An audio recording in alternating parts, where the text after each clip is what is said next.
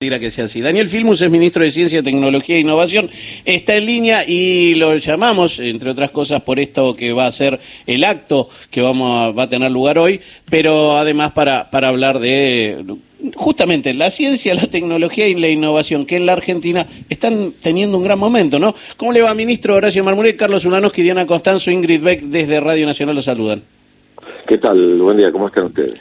Bien, bueno, eh, en principio esta convocatoria para hoy en algo que evidentemente ha este, movilizado a buena parte de, la opinión pública frente a los dislates que propugna este candidato que es Javier Milei, ¿no? Sí, sí, sí, realmente ustedes decían 40 años de democracia, pero incluso desde la creación del CONICET hubo momentos como los momentos de las dictaduras donde el CONICET fue dejado de lado y fue desfinanciado Hubo momentos como en los 90 que se los mandó a lavar los platos, o donde la inversión entre el 2015 y el 2019 cayó sustantivamente, pero nunca hubo una propuesta de privatización del CONICET, es de la eliminación de lo que es el, eh, en primer lugar, la institución científico-tecnológica más importante de América Latina, en todos los rankings que se hacen de la, de la región, una de las más importantes del mundo, y esto se mide muy objetivamente, se mide por el número de patentes, publicaciones, por la presencia de científicos en el mundo y también nosotros lo medimos por el aporte concreto que hace a resolver los problemas de los argentinos. Y en este sentido, justamente, bueno, parece un momento muy propicio ayer, eh, habrán leído, estuvimos inaugurando la primera, primera startup, es una empresa privada surgida de investigadores del CONICET, el, científico, uno de los más importantes que tiene de Argentina, Gabriel Rabinovich, en cabeza, que ha tenido desarrollos en la lucha contra el cáncer enormes y que ahora está dispuesto justamente, después de tener un, material científico muy importante, transferir a la sociedad parte de todos esos aportes que él ha venido desarrollando. Y ese es el una de las grandes este, ignorancias del candidato que dice que no es productivo el CONICET, ¿no? Claro, allí está el, CONICET siendo productivo. Eh, Diana Costanzo lo saluda, ministro. Y justamente hablando de Galtec, es un desarrollo que eh, no surge de la noche a la mañana. Gabriel Rabinovich, eh, investigador principal del CONICET, hace 30 años que trabaja en este desarrollo. él fue quien pudo describir esta proteína, la galectina, de ahí el nombre Galtec, que tiene mucho que ver con estos procesos del cáncer y también de otras enfermedades enfermedades como, por ejemplo, esclerosis múltiple, enfermedades eh, inmunes. Y digo, todo este trayecto que hizo eh, Rabinovich, y lo decía ayer él mismo en la presentación, no hubiera sido posible sin la inversión en ciencia y tecnología, sin el apoyo del Estado. Aquí hay un ejemplo concreto, eh, Filmus. Sí, no solo es uno de muchos ejemplos concretos, sino que lo que hay que decir de Gabriel y de muchos científicos argentinos, que Hoy en día, cuando la ciencia es global, están siendo tentados permanentemente para irse fuera del país por salarios mucho mayores, porque sabemos que somos poco competitivos en el nivel de nuestros salarios de investigación. Entonces, que realmente haya científicos que son los que se van a movilizar hoy a la puerta del ministerio, que tienen una trayectoria enorme y que defienden la idea de hacer ciencia en la Argentina, porque también esa ciencia es soberanía, esa ciencia permite que nosotros tengamos este, nuestros propios desarrollos y no dependamos de países extranjeros en muchos temas, pero también que exportemos ciencia y tecnología. Yo estuve la suerte en el 2007 como ministro de Educación, Ciencia y Tecnología de estar en la inauguración, por ejemplo, del reactor OPAL, eh, reactor con fines médicos que Argentina exportó por 400 millones de dólares a Australia. Y ese mismo reactor, pero actualizado, se acaba el INVAP acaba de venderlo, eh, de ganar la licitación para construirlo en Holanda, y estuve este año mismo en la inauguración de un centro de producción de radioisótopos en la India que vendió Argentina por 35 millones de dólares al, Centro de Medicina Nuclear de la India. Estamos inaugurando, nos acaba de invitar nuevamente el, el presidente de Bolivia a inaugurar tres centros de medicina nuclear que Argentina construyó a través del INVAP con la Comisión de Energía Atómica en La Paz, en, Santa Cruz y en el Alto, eh, de 45 millones de dólares cada uno. Estoy dando simplemente algunos e-, pequeños ejemplos la, ciencia no necesita justificarse por la productividad, pero donde también la ciencia es una herramienta enorme de soberanía y de transformar pesos en dólares. La principal, la, la tercera exportación más importante de Argentina el año pasado fue eh, la economía de conocimiento, 7 mil millones de dólares. Ujú. Eh, Daniel, buen día. Eh, ¿Por qué? Dos preguntas son. Una, ¿por qué crees que mi ley, primero que nada, se la agarra con la ciencia? ¿Y qué se perdería en nuestro país si el CONICET no existiera o dejara de existir?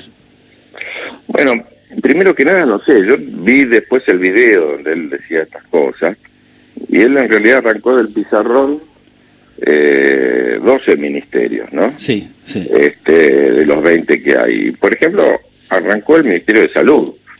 Uno se puede imaginar un país sin Ministerio de Salud. Arrancó el Ministerio de Educación. Esto no se puede imaginar un país sin Ministerio de Educación. Este, arrancó el Ministerio de Ambiente, por supuesto, porque no cree, a pesar del diluvio de ayer y de la sequía y de lo que pasa en el mundo, no cree en el cambio climático. Este, realmente tiene una mirada que incluye el tema de la ciencia de un país que sea primario, solamente exporte aquello lo que, de- que se considera competitivo a nivel mundial, que es que nosotros podemos importar, eh, exportar granos, ni siquiera alimentos, porque hay una diferencia enorme entre exportar granos o exportar fideos, por ejemplo, porque el fideo genera trabajo y hay un desarrollo tecnológico, este, y uno exporta trabajo también. Entonces él tiene una idea de la vieja, eh, en general las ideas de él no, son ideas de avanzadas, son las ideas que eh, en el siglo XIX, ni siquiera en, el XX, ¿no? Este, entonces tiene idea de un país primario, agroexportador y que sea al mismo tiempo un centro de especulación financiera internacional y eh, dejar de lado todo aquello que tenga que ver con lo productivo. Decía esto del siglo XIX, ustedes lo conocen bien, porque incluso no es que lo escuché ayer al, al este al que se dedicaría a la educación, de ellos no solo hablar de los monstruos, sino decir que la educación no tiene que ser más obligatoria. Esa discusión la perdieron en 1864. Claro. Con Sarmiento la perdieron, porque Argentina hizo educación pública, gratuita y obligatoria cuando todavía en Brasil prácticamente había esclavismo.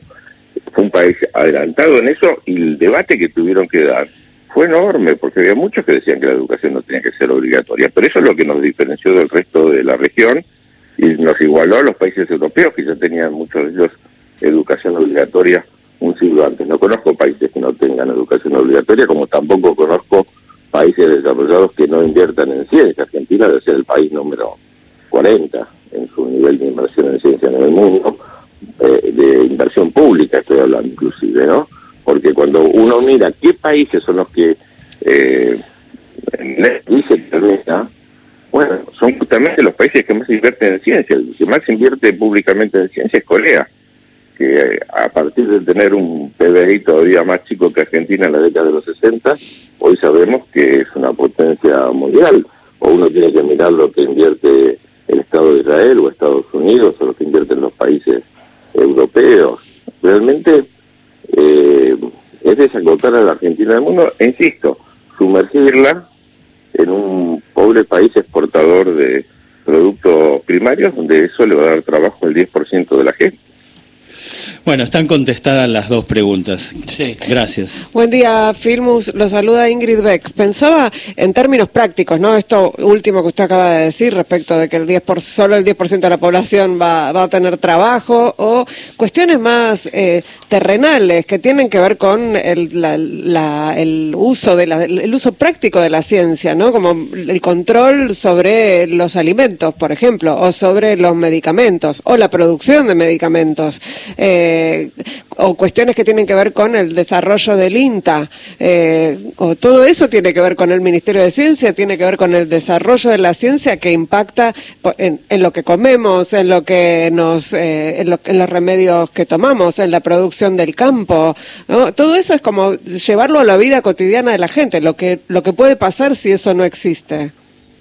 Sí, bueno, hablando de producción del campo, Argentina ha desarrollado una, una semilla este, resistente a la sequía, el TB4, eh, que eh, contiene este, eh, realmente eh, avances científicos tecnológicos enormes que ha sido patentada por una empresa privada, porque aparte el CONICET lo que tiene es que apenas tiene un desarrollo, la patenta, el CONICET tiene casi mil patentes, ahora está desarrollando como la de ayer, este, empresas de base tecnológica, y trata de transferir rápidamente al mercado, como en el caso de esta semilla, que ya fue aceptada por China, fue aceptada por Estados Unidos, fue aceptada por Canadá, fue aceptada por Nigeria, fue aceptada por Australia, y que realmente en situaciones como las que vivimos nosotros el año pasado, de, sequía enorme, este, va a generar una solución y aparte aumenta la productividad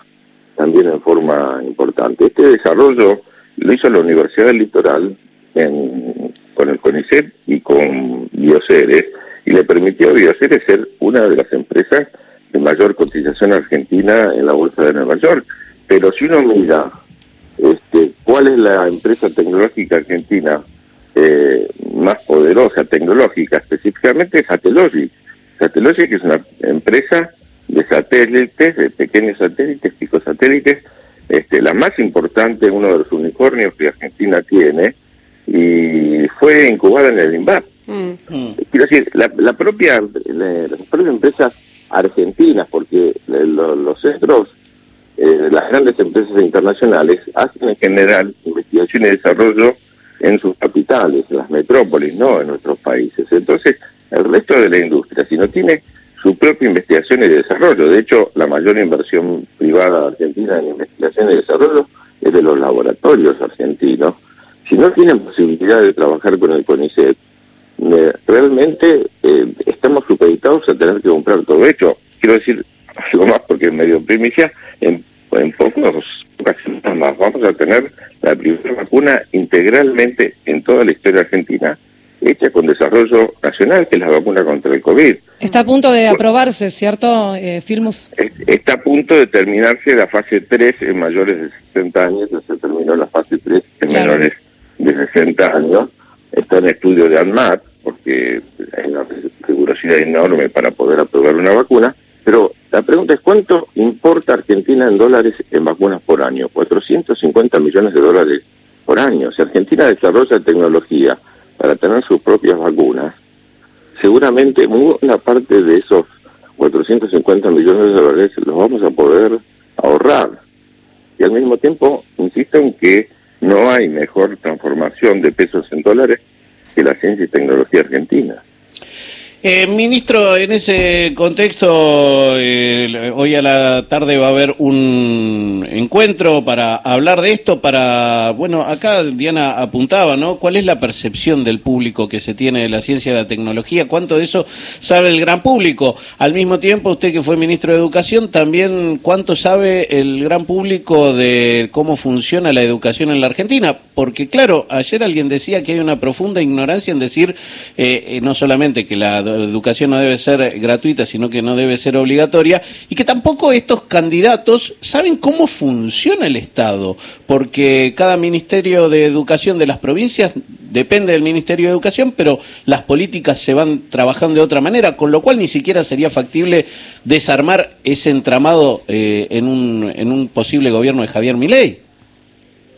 Bueno, eh, es muy eh, simple para cualquiera de los que hemos investigado en educación y este, a mí me, toda la vida he dedicado a, la educación y a la ciencia, este, que estas ideas de que están hablando de, de voucher no funcionaron en ningún lugar del mundo, digamos que se aplicaron en un solo lugar del mundo, que fue Chile, y sabemos cómo terminó con la explosión tremenda de los estudiantes a principios de esta década, a fines de la década pasada. Daniel, digo, ¿tiene, digo, ¿alguien calculó ya cuánto, de, qué valor sería ese voucher? No, es imposible calcular porque si uno mira la, inversión en, en, educación en la Argentina, la inversión mayor es provincia por provincia. Ah. Entonces, si uno vive y, es muy desigual. Hay provincias que invierten el doble que otras. Por ejemplo, estudiar en Tierra del Fuego o en la, Patagonia por las condiciones es mucho más caro. Las escuelas rurales son mucho más caras que las escuelas públicas y las escuelas para chicos de educación especial son mucho más caras que las otras. Y las técnicas, que son de todo el día, son más caras que los bachilleratos. Entonces, es imposible, es imposible, si alguien es serio, hacer un cálculo. Y si lo fuera, como hay provincias que invierten el dólar que el otro, el voucher valdría de acuerdo a la provincia. Argentina no lo tiene. Cuando miran la cuestión de Chile, eh, bueno, es un país unitario, no es un país federal donde cada provincia tiene su propia educación. Pinochet, para poder poner el voucher, que fue el que lo puso, municipalizó la educación, decir, le pasó por encima a las regiones y se la dio a cada municipio. Cada municipio tenía entonces valores totalmente desiguales y la gente se mueve de un municipio para tener una escuela un poquito mejor y como la cantidad de vouchers que recibiría cada escuela es la que depende del salario de cada uno de los docentes, entonces, y las escuelas a su vez tenían en la puerta este, un semáforo donde era rojo, verde o amarillo de acuerdo a las pruebas estandarizadas que se tomaba. Se generó una segregación social donde los propios directores no querían que los chicos pobres fueran a sus escuelas, primero porque tenían solo el voucher, o el voucher lo tiene todo, el más rico y el más pobre. Entonces, eh, yo tengo el voucher más 10 pesos, el otro tiene el voucher más 20 pesos. Yo tengo solo el voucher porque soy muy pobre.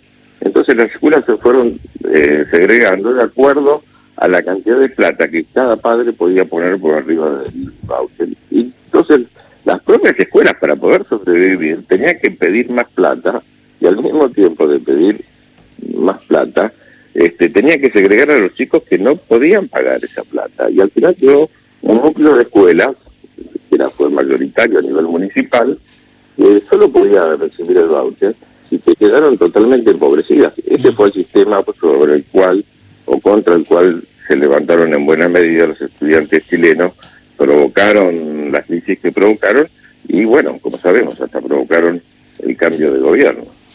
Ministro, le agradezco mucho, muy, muy, muy enriquecedor este, este apunte sobre eh, lo que era la educación en Chile y sobre lo que va a suceder hoy a la tarde en ahí en este encuentro para defender y abrazar al CONICET.